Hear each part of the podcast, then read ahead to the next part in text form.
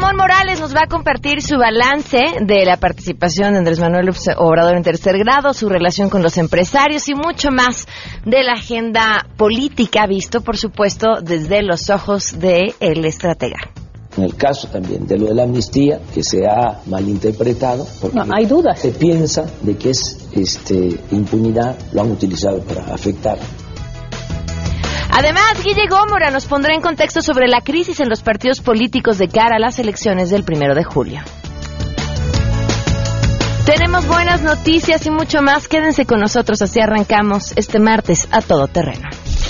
MBS Radio presenta a Pamela Cerdeira en A Todo Terreno, donde la noticia eres tú.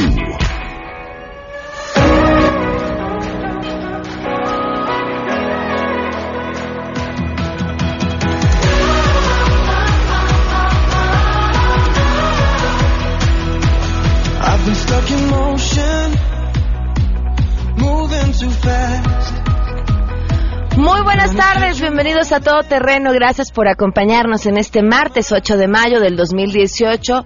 Soy Pamela Cerdeira, los invito a que se queden aquí hasta la una de la tarde. Tenemos muchas cosas que compartir. Fíjense que esta mañana tuve la oportunidad de pasar un ratito en el festejo de que hace la Secretaría de Seguridad Pública de la Ciudad de México a las mamás policías. De entrada hay que saber, y es importante que, lo conozcamos, somos la ciudad que tiene más policías en toda Latinoamérica. Eh, es la policía más grande de toda Latinoamérica.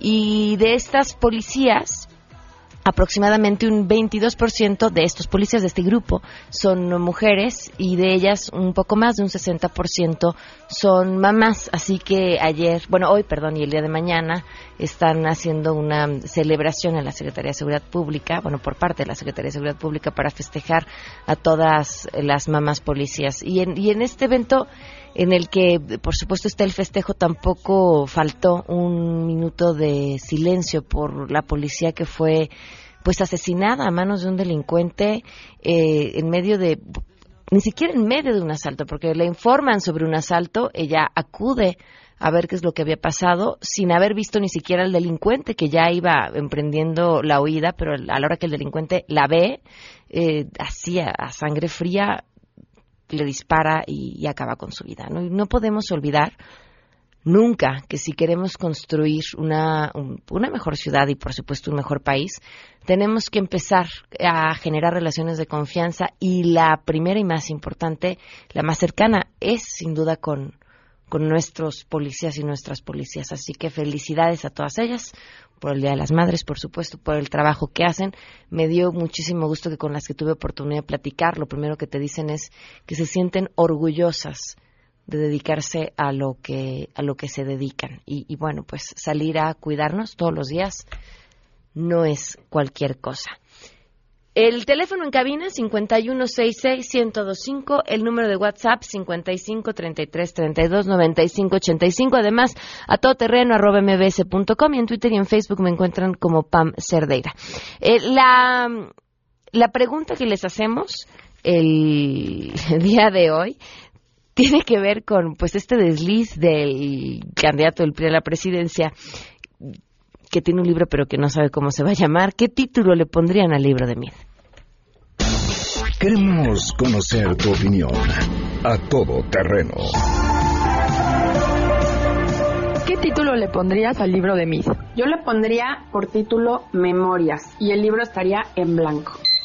No sé, si me vienen algunos temas, algunos títulos a la, a la cabeza, podría ser Yo mero ni me acuerdo, una crónica de mi paso por la administración pública, o No me acuerdo, relato de un deceso publicitado, o Pepe, del Yo mero al No me acuerdo. Oye, yo le pondría el libro sin nombre.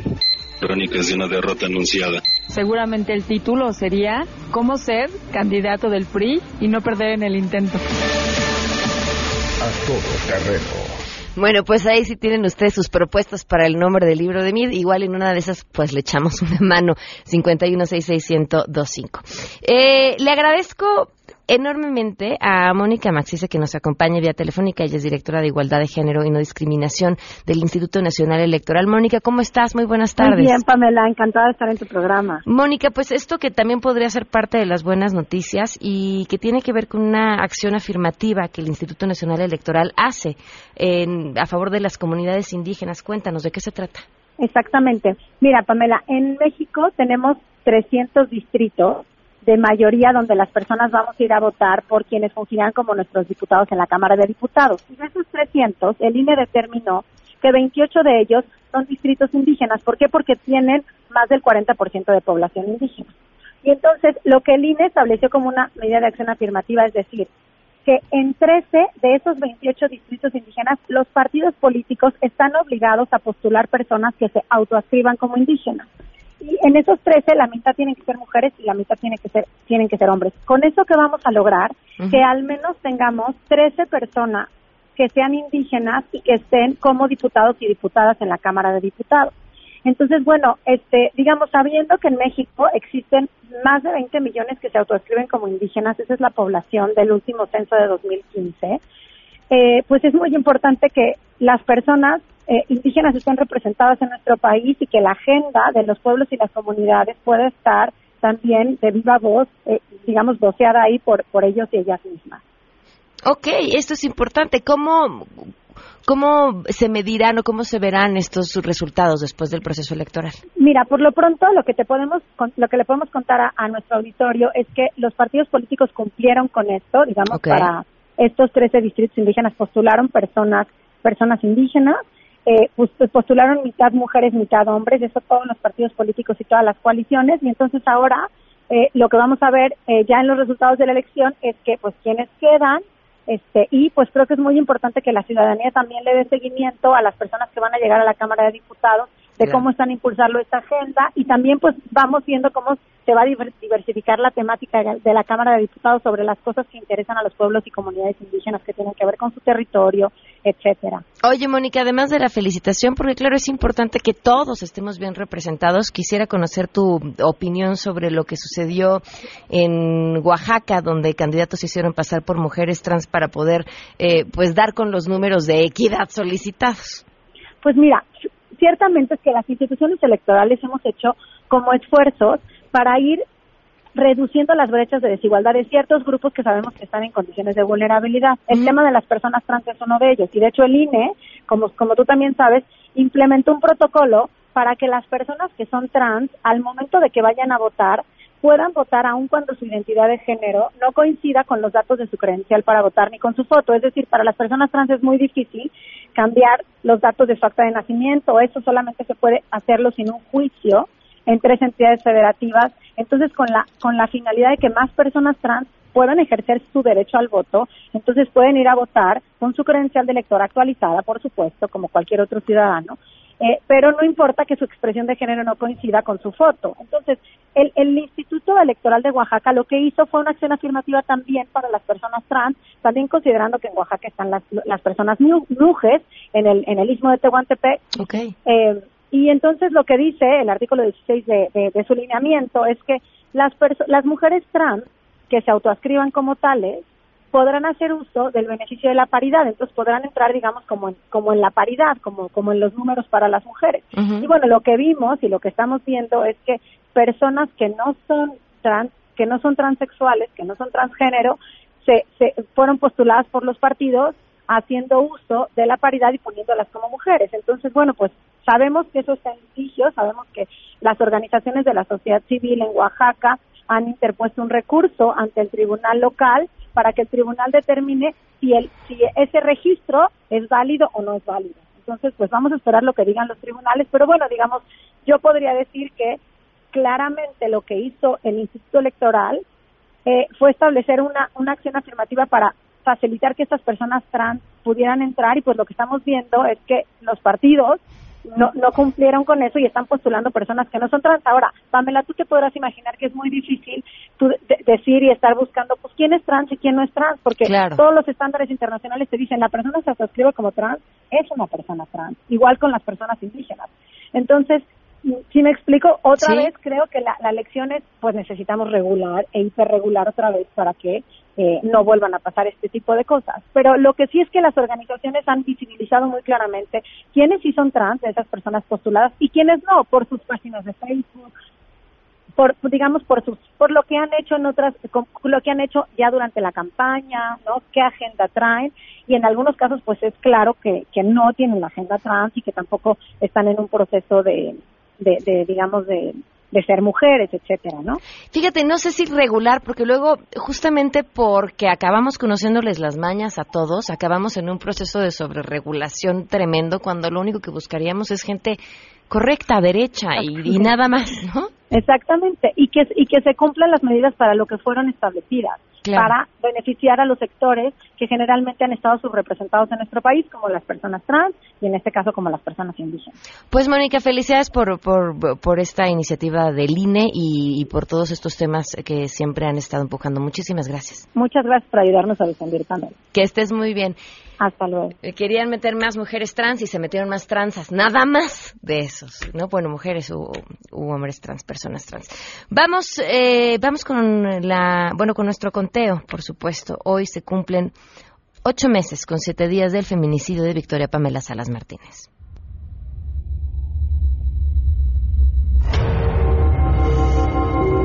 Se pongan del lado de nosotros que se pongan del lado de todos esos padres que hoy somos nosotros, mañana pueden ser ellos, que a nadie se le desea.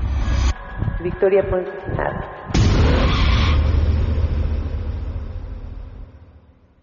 Ocho meses con siete días y seguiremos contando. Arranquemos con la información. Saludo a mi compañera Nora Bucio.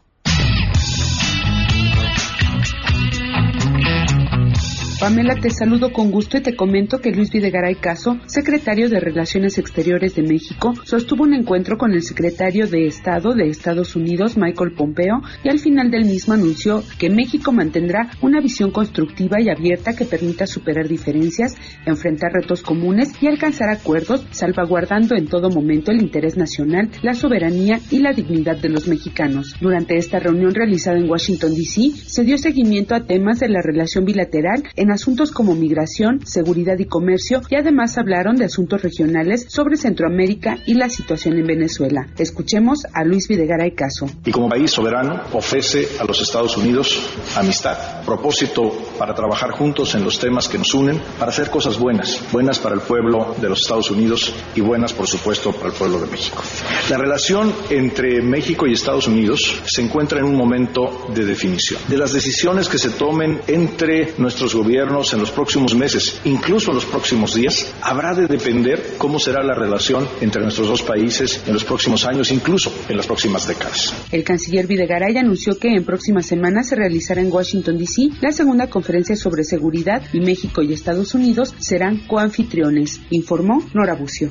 Gracias con el objetivo de que los derechohabientes del Infonavit tengan la oportunidad de cambiar su vivienda mejorando las condiciones de crédito, el gobierno federal presentó el programa Cambiavit en una conferencia de prensa, el vocero del Gobierno de la República, Eduardo Sánchez, dijo que los acreditados podrán cambiar de casa o hacer cambios en su hogar. Agregó que Cambiavit tiene el potencial de servir a millones de trabajadores que ya son acreditados del instituto y cuya situación laboral o familiar ha cambiado desde que obtuvieron su hipoteca. Hoy se presenta un tercer pilar del crédito Infonavit que se suma a los productos para compra y mejoramiento de vivienda que ya ofrece esta prestigiada institución. Hoy se anuncia la posibilidad de que los derechohabientes del Infonavit puedan cambiar su vivienda, mejorando sus condiciones de crédito. Dijo que Cambiavit está disponible desde el pasado lunes en el portal del Infonavit con una oferta de 5.000 viviendas que irá creciendo con el tiempo. A su vez, el director general de esta institución, David Penchina, indicó que se trata de un nuevo pilar del crédito que otorga a esa institución. Explicó que esta nueva solución de vivienda presentada como un programa de movilidad hipotecaria tendrá un principio, pues el universo de 1.7 millones de acreditados. Se trata, dijo, del tercer pilar de esta institución, completando así programas para compra, mejoramiento y ahora cambio de vivienda. La información que tenemos.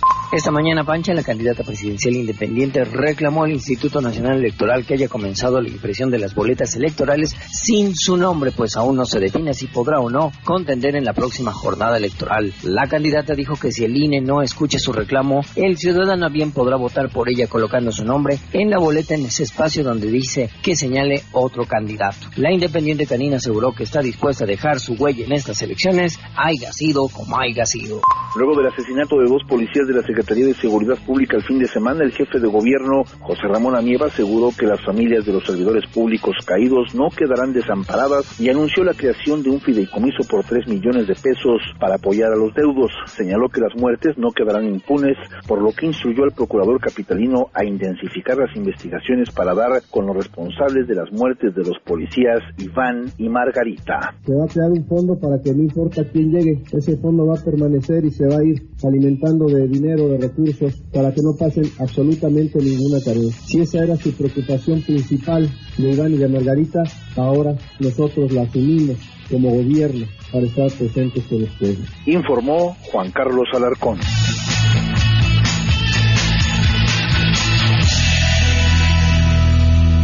Doce con 17 y tenemos buenas.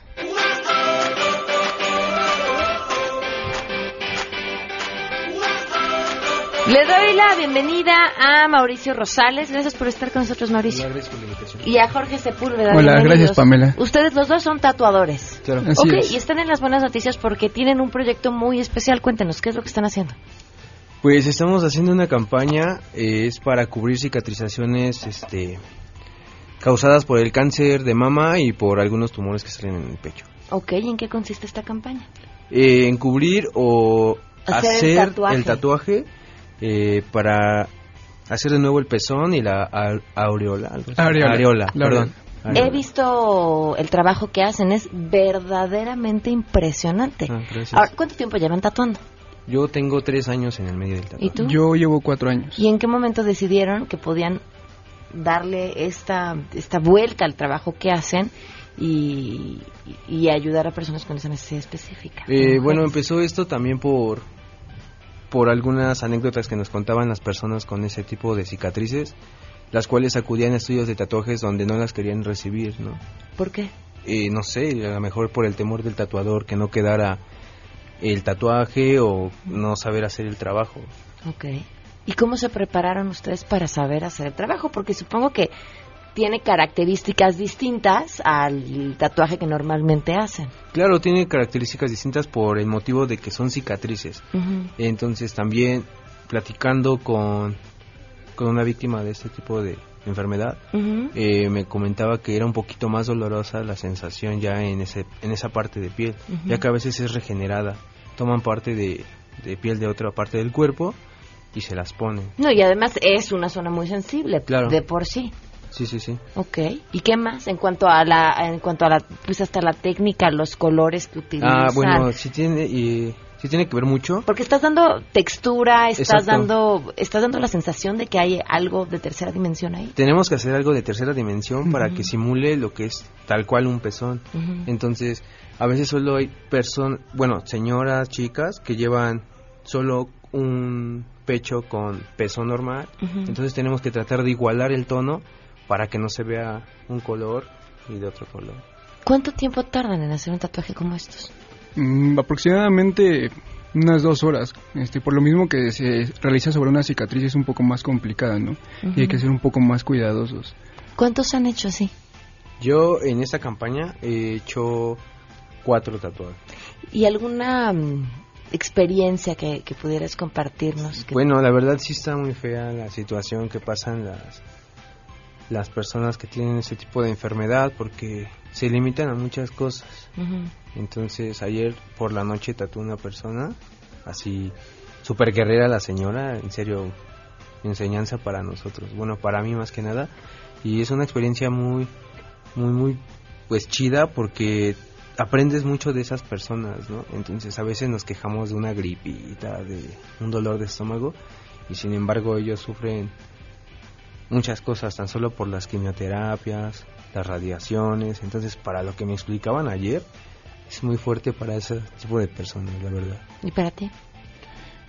Pues O sea, también este, existe, digo, como existe el bien, existe el mal, ¿no? Entonces, también nos han comentado que dentro de las salas de, espera hay gente ofreciendo productos, ¿no? Ya sabes, para que no sientan dolor o para que se cure. Entonces, pues también ahí entra como el engaño, ¿no? Y hay gente que se aprovecha de, de estas circunstancias para poder sacar provecho y ventaja, ¿no? Entonces, pues, o sea, digo, a mí en lo personal se me hace pues muy muy de mala fe lo que hacen porque ya tienen un problema y todavía pues les causan otro problema. causan otro problema Bueno, y entonces estos chavos que están aquí tatuados, con piercings, con toda la cara de rudos, están dedicando su trabajo y su arte para, de manera gratuita además, ayudar a, mujeres que hayan pasado por una cirugía por cáncer de mama, que puedan restablecer a través del color, a través de la tinta, eh, pues algo que es parecería una burrada, pero que tiene que ver con tu autoestima, con, cómo te percibes, con, verte y entenderte completa, que no es que no lo estén, pero, pero siempre es una ayudadita, ¿no? El, decir, aquí está lo que, lo que siempre estuvo. ¿Cómo pueden acercarse ustedes? Bueno, pues nos pueden seguir por nuestras redes sociales. Eh, soy como en Instagram como Mau1, este, la Mau y la palabra 1. Ok. Porque luego ponen el número, entonces es la palabra. Yo estoy como CEF357, ZEF357. ¿Alguna otra forma que no implique mm, redes sociales, algún número? Ah, pues lo puedo decir. Claro. Bueno, mi número es 55 8100 6411 y estoy atendiendo mensajes y llamadas de 11 a 8 Perfecto. El mío es 5540 80 90 37. Igual es el mismo horario. ¿Hasta cuándo van a tener esta campaña? Estamos haciéndola todo el mes de mayo, pero si alguien no puede en esas fechas, pues podemos hacer citas y agendarlas durante el año. Pues felicidades. Nos encantaría después poder platicar con algunas de las mujeres que han estado con ustedes y que nos platican su historia. Claro que sí. Muchísimas gracias. No, gracias a ti, Pamela. Gracias. Damos una pausa Más adelante, a todo terreno. Ramón Morales. Si te perdiste el programa A Todo Terreno con Pamela Cerdeira, lo puedes escuchar descargando nuestro podcast en www.noticiasmbs.com. Con Telcel, mantente siempre conectado. Te lleva por buen camino.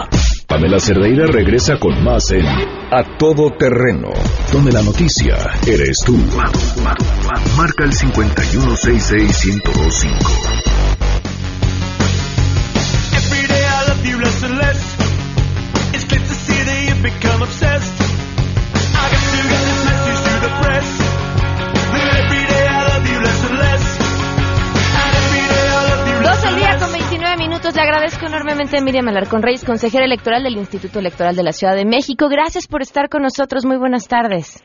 Hola Pamela, ¿qué tal? Muy buenas tardes a ti y a todo tu auditorio. Año con año, este es uno de mis temas favoritos, el del presupuesto participativo. Pues muchas gracias, Pamela, por eh, invitarnos a platicar nuevamente de él. Por supuesto, nosotros ya estamos con todo el proceso para el presupuesto participativo, invitando a la ciudadanía a que pueda enchular su colonia con un poquito de imaginación y, una, y muchas ganas de participar. ¿Y cómo pueden enchular su colonia? Me gustó la, la frase, la palabra. Mira, pues como tú sabes, eh, se destina un presupuesto de lo que se les ha entregado a las delegaciones que ahora serán las nuevas alcaldías.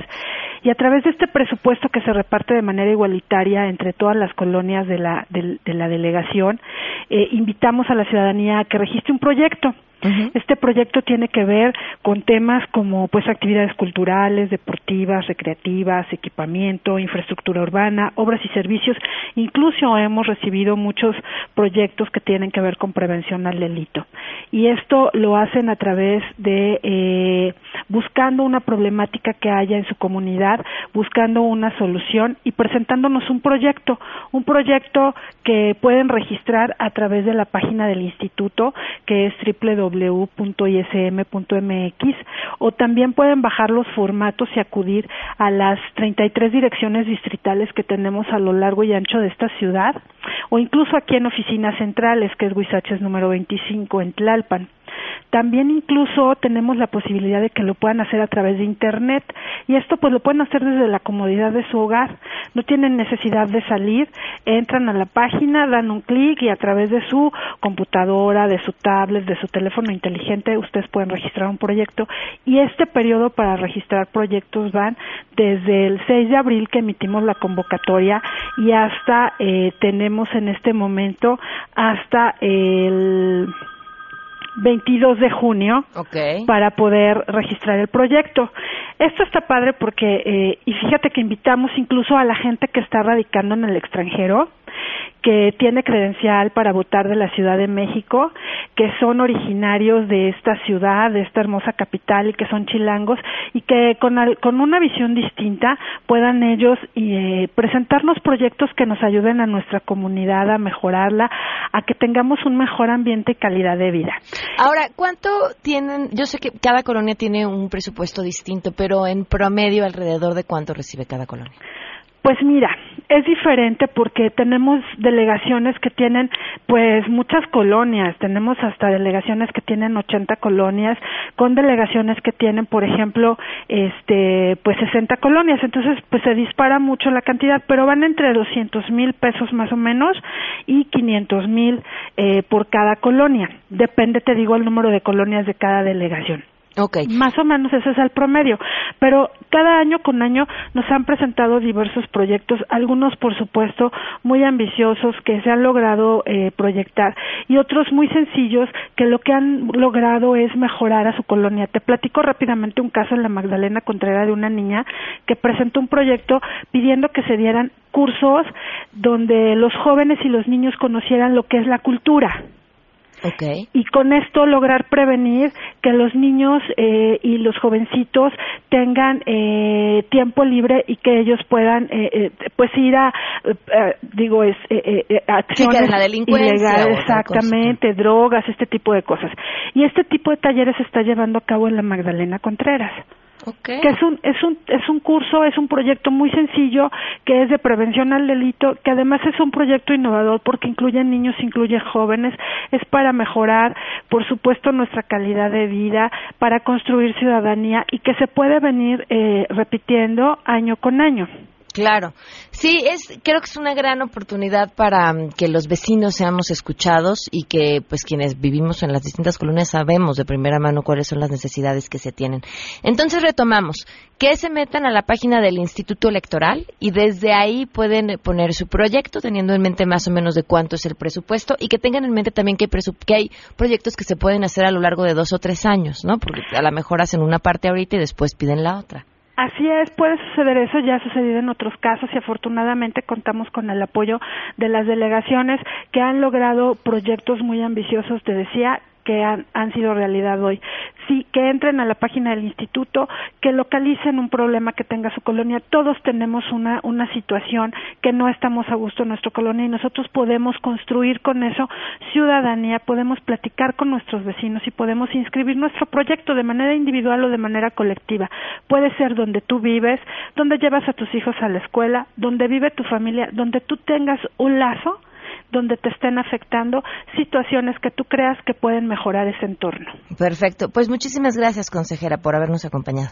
Al contrario, muchas gracias a ti, Pamela. Te agradezco este espacio y pues invito a la ciudadanía, por supuesto, a que registren sus proyectos. Tenemos hasta el 22 de julio por vía internet y presencial. Perfecto. Muchísimas gracias. Gracias. Hasta luego. Fíjate, y aprovechando que estamos hablando de construir ciudadanía en, dentro de nuestras colonias, les comparto mi columna que encuentran en la silla rota desde el día de ayer a través de Twitter o a través de mi Facebook, Pam Cerdeira, también encontrarán la liga para poderla leer. Eh, platico acerca de, eh, en esta ocasión dando un descanso sobre la política, de mis vecinos, para ser eh, más específica, de mis vecinas, de mm, cómo un grupo de personas con ganas de mejorar su entorno están construyendo a través del esfuerzo ciudadanía y están logrando lo que pareciera imposible, que la gente se conozca y se preocupe por el que tiene al lado en una ciudad en la que casi nunca ya conocemos a nuestros vecinos. Los invito a que lo lean ah, y ya los estaremos invitando, las estaremos invitando aquí al programa más adelante, porque mm, tienen todo un caminito recorrido de cómo hacer que la delegación, la Secretaría de Seguridad Pública, todas las diferentes autoridades que están relacionadas con lo que vivimos el día a día en las colonias, se pongan a hacer su trabajo, pero que no lo van a hacer si no es de la mano de ciudadanos que están ahí, ¿no? Insistiendo y pidiendo y, buscando. Ya las invitaremos más adelante. Ramón Morales, bienvenido, ¿cómo estás? Hola Pamela, ¿cómo estás? Qué gusto escucharte, gracias por invitar. Ramón Morales, abogado académico del ITAMI de la Universidad Panamericana. Ramón, antes de que comiences, ¿nos oyes bien? Sí, te escucho Te tenemos que presentar tu entrada. ¿Estás listo? Excelente. ¿Estás sentado? Claro, claro, claro. Ok, vamos a escuchar. Venga. ¿Estás cansado de pura propaganda de la derecha? De que México tiene que cambiar, nadie tiene duda. ¿Estás harto de que te contaminen los peñabots? No, hombre, unos genios. Es hora de darle un poco de equilibrio al sistema. Alguien tiene que representar a la banda Chaira. Ramón Morales y Seguirre, en A Todo Terreno con Pamela Cerdeira. Así se presenta un martes Chairo, como Dios, manda. ¿Cómo estás, Ramón? Dios mío, bueno, este, digo, se hace lo que se puede, ¿no? Digo, con se hace lo que se puede. Gracias, gracias por la entrada, Pamela. Digo, este, era, era totalmente broma lo del martes Chairo, ¿no? Pero bueno, maravilloso. Pues vamos a representar a la banda Chaira. Pues arranca, arrancamos con todos los temas eh, de, de esta semana. Uh, Andrés Manuel comete uno de sus más grandes errores en esta campaña. Yo creo que ha sido muy claro para todos nosotros que el peor enemigo de Andrés Manuel es Andrés Manuel. Okay. Y nacido de la declaración de Paco Ignacio Taribo II la semana pasada, sobre la posible expropiación de eh, las empresas que no estén alineadas con las políticas de Andrés Manuel, que serían probablemente expropiadas. Posteriormente, noté que en la entrevista en tercer grado, eh, Joaquín López Dóriga trata de enfocar estas declaraciones para generar una polarización contra toda la iniciativa privada, cosa que lo logró. Andrés Manuel, digamos, mordió el anzuelo de referirse a toda la iniciativa privada, él ha intentado estos últimos días de tratar de atomizar para que se entienda que no es un conflicto contra toda la iniciativa privada, sino exclusivamente contra los empresarios que eh, él mismo ha, dado los nombres de algunos de ellos. Yo no quisiera generar más polarización, pero tratando de citarlo, hablaba de la REA, hablaba de Balleres, hablaba de el dueño de una famosa cadena de cines. El punto es que hablaba de Claudio X González. El caso es que se ha generado una polarización completa, por lo menos en términos mediáticos, de la iniciativa privada contra Andrés Manuel. Y digo en términos mediáticos porque verdaderamente creo que durante la campaña Andrés Manuel trató de ser muy cuidadoso, de no de no generar un discurso de animadversión o de odio contra los empresarios, pero fue precisamente por su incapacidad de distinguir el conflicto contra los empresarios y eh, pues el, el manejo que se le ha dado en los medios para generar nota, para generar conflicto, porque debemos de recordar la naturaleza del oficio del periodista. Y yo respeto mucho tu vocación, Pamela, y la de todos tus colegas, pero debemos de saber los ciudadanos que la, que la labor del periodista es generar historias, es generar narrativas. Y las narrativas que más venden, todos lo sabemos, son las derivadas del conflicto, del sexo, de la contradicción, de la caída de héroes. Y en ese sentido, esta, estas declaraciones de Andrés Manuel son, digamos que el comburente perfecto para generar unas dos o tres semanas de noticia sobre la progresión de este conflicto. Ahora es la primera vez. Perdón que te interrumpa, Ramón. Eh, yo eh, aquí no estaría tan de acuerdo, o quizá no con la palabra que utilizas, más allá de eh, generar historias es contarlas, porque creo que sí hay una diferencia y, y, generar podría parecer que aprovechando las declaraciones de Andrés Manuel se inventa todo una... Las declaraciones ahí están. Por supuesto, y tienes toda la razón, Pamela. En este caso en específico no, no funcionaría el principio de inventar historias. Pero por supuesto que hay eh, periodistas que tratan de sacar una hebra de donde no la hay. Sí, claro. Sí, sí, en este caso concreto no me refiero a eso. Ok. Hablando acerca de la labor periodística, no puedo dejar de mencionar el caso del periodista Ricardo Alemán. No sé si me lo permitas, Pamela.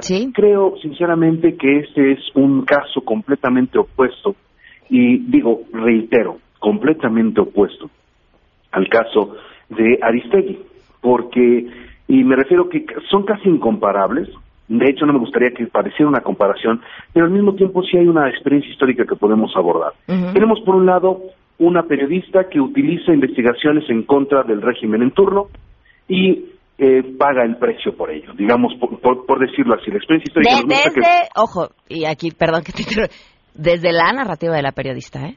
Por supuesto, ¿no? Y por el otro lado, tenemos a un periodista, Ricardo Alemán, que, digo, para las personas que hemos tenido la oportunidad de seguir su trabajo, él siempre se ha expresado abiertamente contra Andrés Manuel en todos los sentidos y desde todas las dimensiones y cada una de sus notas de alguna u otra manera estaba este, destinada a atacarlo hasta que llegó el punto de límite, ¿no? Creo que este que este eh, evento del que se generó el hashtag de periodismo sicario nos muestra cómo por el otro lado es la misma sociedad la que le da el realce y la que castiga el ejercicio periodístico de Ricardo Alemán, por decirlo así, porque digo, no fue periodismo, pero... a ver, creo que además aquí hay un punto que es bien importante. Eh, es, es un llamado a la violencia. Eh, él después se justificó diciendo que era para que como que supiera, no era una advertencia, les quería avisar que, bueno, eso creo que... Nadie le creyó. Nadie le se la pero, pero es, es compartir un mensaje que termina siendo un llamado a la violencia. Y podrás escudarte en, es broma, es lo que quieras, pero tienes una responsabilidad. Cuando te dedicas a esto y eres una persona pública, tienes una responsabilidad con lo que compartes. Por supuesto, por supuesto. Y, y, vaya que tuvo que pagar el precio de eso. Creo que Ricardo Alemán eh, hizo una carrera completa de atacar a Andrés Manuel López Obrador y pues por primera vez eh, pues, tendrá que asumir una responsabilidad por generar un mensaje ya ahora sí esta vez sin prueba alguna, sin fundamentación alguna y generando, incitando a la violencia, que yo creo que es, que es pues un, un, momento, eh, estamos en un momento histórico de evolución como sociedad en la que no podemos eh, permitirnos eso. Y bueno, comenzamos con el, la nueva etapa en la campaña de José Antonio Mir. La salida de Enrique Ochoa, eh, él mismo, José Antonio Mir, asume la responsabilidad por la salida de Enrique Ochoa, bueno, por el término de su, de su, de su administración como presidente, sin embargo, y, voy a hablar a título personal, yo, yo, yo, Ramón Morales Aguirre, yo a título personal he recibido muchas, eh, muchos comentarios de amigos míos dentro de la campaña del PRI que hablan acerca de muchos conflictos internos entre los diversos grupos de poder del priismo adentro de la campaña, ¿no? Diferentes liderazgos que no han permitido que se genere un trabajo eh, eh, pues que le permita el posicionamiento al candidato. Entonces creo que este, que este, pues, esta salida de Enrique Ochoa trata de eh, ser una solución de José Antonio Mid para refrescar la campaña desde su estructura interna. ¿Cuáles son los principales cambios que notamos en la narrativa de José Antonio Mid? Número uno, que ya se asume eh, eh priista con mucha más fuerza, con muchísima más claridad y contundencia. Ya se presenta, digamos, de alguna otra forma eh, ante los priistas. Yo creo que eso es uno de, de, los elementos más importantes de este, de este relacionamiento de la campaña, como fuertemente priista. Número dos, eh, la, el reposicionamiento de promesas, sobre todo de apoyos y becas a jóvenes de preparatoria, lo que lo coloca, igual que Ricardo Anaya, e igual que Andrés Manuel López Obrador, utilizando la dinámica de propuestas de regalar dinero a jóvenes, no nada más que Andrés Manuel es el único populista en la ecuación, no todos los demás pueden proponer rentas básicas universales y becas regaladas a los a los preparatorianos, pero el único populista es Andrés Manuel López Obrador, sorprendente. Tres, eh, encontramos un eh, un José Antonio Mir que ya se dedica casi de lleno a atacar personalmente a Andrés Manuel López Obrador. Yo no sé si algunas de tus, eh, si algunos miembros de tu auditorio pudieron ver la, entrevista el día de ayer de José Antonio Mit, creo que fue un abuso, en tercer grado también, creo que fue un abuso de tiempo dedicado a polarizar y a contrastar con Andrés Manuel. Sí quedó muy claro que Andrés que José Antonio Mit tiene propuestas bien fundamentadas, por lo menos a nivel teórico. Creo que también es importante recalcar que la publicación de un libro en el que él muestre su programa de nación, a 50 días de la elección presidencial le resta credibilidad en la campaña más que sumarle, ¿no? Fíjate que sí, y ahí los únicos que, que, que, se adelantaron, que bueno, porque pues tenían claro hacia dónde iban, fueron Andrés Manuel y Margarita Zavala. Por supuesto, por supuesto. A mí me parece, en lo personal, bastante criticable el hecho de que Ricardo Anaya ataque tanto el libro o los libros de Andrés Manuel sin siquiera publicar uno, ¿no? Porque esto nos muestra que mientras unos tratan de criticar las propuestas que existen, pero al mismo tiempo la, la retórica que maneja es que tiene una visión del futuro, ideas futuristas, que no tienen ideas viejas. Bueno, permíteme por favor vamos a ver cuál es tu propuesta, dónde está. Y bueno, la, la, la, plataforma del Frente, que fue realizada por diferentes grupos ideológicos de los partidos integrantes del Frente, pues trata de subsanar ese vacío. Pero bueno, Ricardo Anaya no tiene, digamos, el mismo elemento retórico con el que José Antonio Mí trata de eh, eh, equipararse a Andrés Manuel con la publicación de este libro. Lo que vamos a ver en los próximos días, y yo creo que fuimos acertamos en, eh, en, los, en las semanas anteriores, Pamela, yo creo que la campaña del miedo eh, va a terminar. Yo creo que fue bastante evidente el intento por polarizar utilizando miedo hasta no sé cuál fue el, el, asesor político que se inventó la frase de miedo o mit, solamente verdaderamente a un farsante se le ocurre hacer una aliteración del nombre del candidato con la palabra miedo. miedo Pero bueno, anyway, este, creo que este conflicto con la iniciativa privada va a ser la carne, ¿no? Con la que los dos candidatos, tanto Mid como Ricardo Anaya, van a seguir eh, eh, hostigando a Andrés Manuel, tratando de arrebatarle los votos de cara al segundo debate presidencial. Mientras tanto, las encuestas nos demostrarán cuál ha sido la progresión de los candidatos. No me sorprendería que en las próximas encuestas eh, Andrés Manuel López Obrador rebasar el 50%. ¿Tanto así? Yo creo, yo creo, y es una teoría, y por supuesto que me puedo equivocar, ¿no? Pero sería maravilloso. Y yo creo que si eso llegara a suceder, sería por el factor del conflicto con los empresarios precisamente. Por supuesto que me puedo equivocar, Pamela, y lo asumiré completamente. Yo, yo creo que el conflicto con los empresarios le, le costaría. Maravilloso, bueno. Pues Pero bueno, vamos, a, ¿apostamos? Apostamos una comidita. Órale, ya está. Te voy a justificar por qué lo pienso. Yo creo que existe la posibilidad de que Andrés Manuel se coloque como el verdadero candidato antisistema gracias a este conflicto con los empresarios. Pero yo creo que su éxito radicará en, la, en, el, en, el, en el desarrollo de una distinción. No es un conflicto con la iniciativa privada, sino un conflicto con estos empresarios, con estos empresarios en específico, ¿no? Y no quisiera yo participar personalmente en este conflicto, pero sí existen varios eventos sobre todo eh, desastres de contaminación de ríos. Yo, yo sé que tú y muchos de nuestros editores saben de qué estoy hablando. Contaminación de ríos, este, pues digamos, eh, cosas que recibieron el perdón de la clase política, obviamente por los intereses económicos detrás.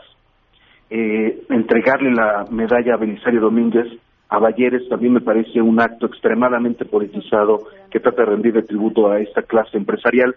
El punto es, si Andrés Manuel logra polarizar más bien despolarizarse contra la clase empresarial y ubicar verdaderamente quiénes son los nombres y apellidos de las personas de las que se está refiriendo, para tratar que la iniciativa privada se tranquilice y que sepa que no se trata de un conflicto contra ellos, la sociedad yo creo que eh, encontrará en Andrés Manuel la verdadera opción antisistémica que tanto ha eh, pregonado eh, Andrés Manuel durante su campaña. Ramón, perdón, Ramón, me tengo que ir una, una pausa, pero recordarle al público que, que te puede seguir en, Twitter y en Facebook. Por supuesto, sí, muchísimas gracias por la invitación, Pamela. Discurso y votos en Twitter, Ramón Morales y seguir en Facebook. Muchísimas gracias por la oportunidad, Pamela. Gracias a ti, que tengas una buena tarde.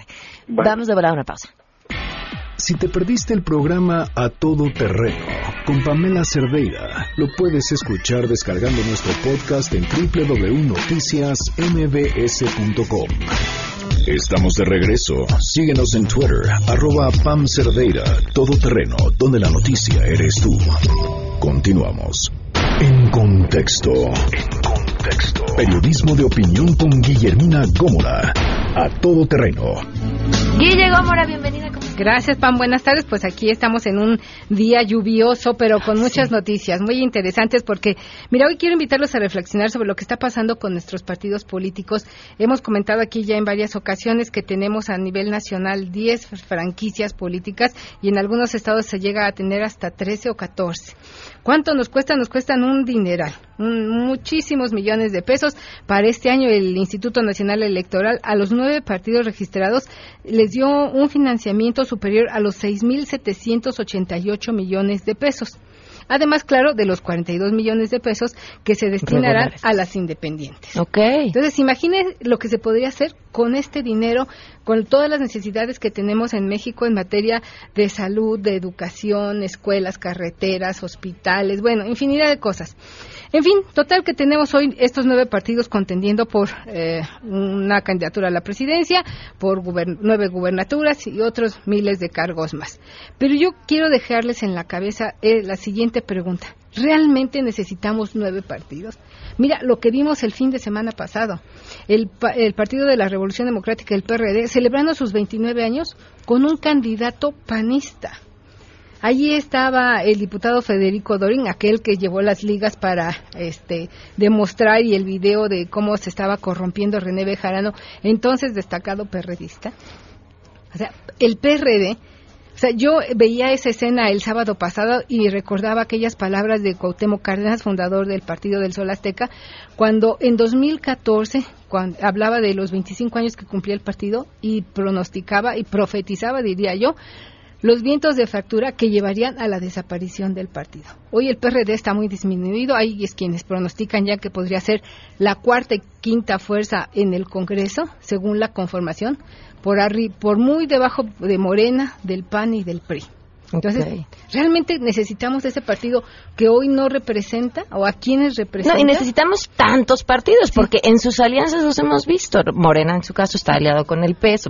Tú ya los spots del PES, que además no te dicen nada más que vota por López Pero Obrador. Pero son de ideologías completamente, diferentes. Entonces, no, no necesitamos tantos. Veías a Andrés Manuel López Obrador la semana pasada levantándole la mano a dos expresidentes panistas. Del PAN.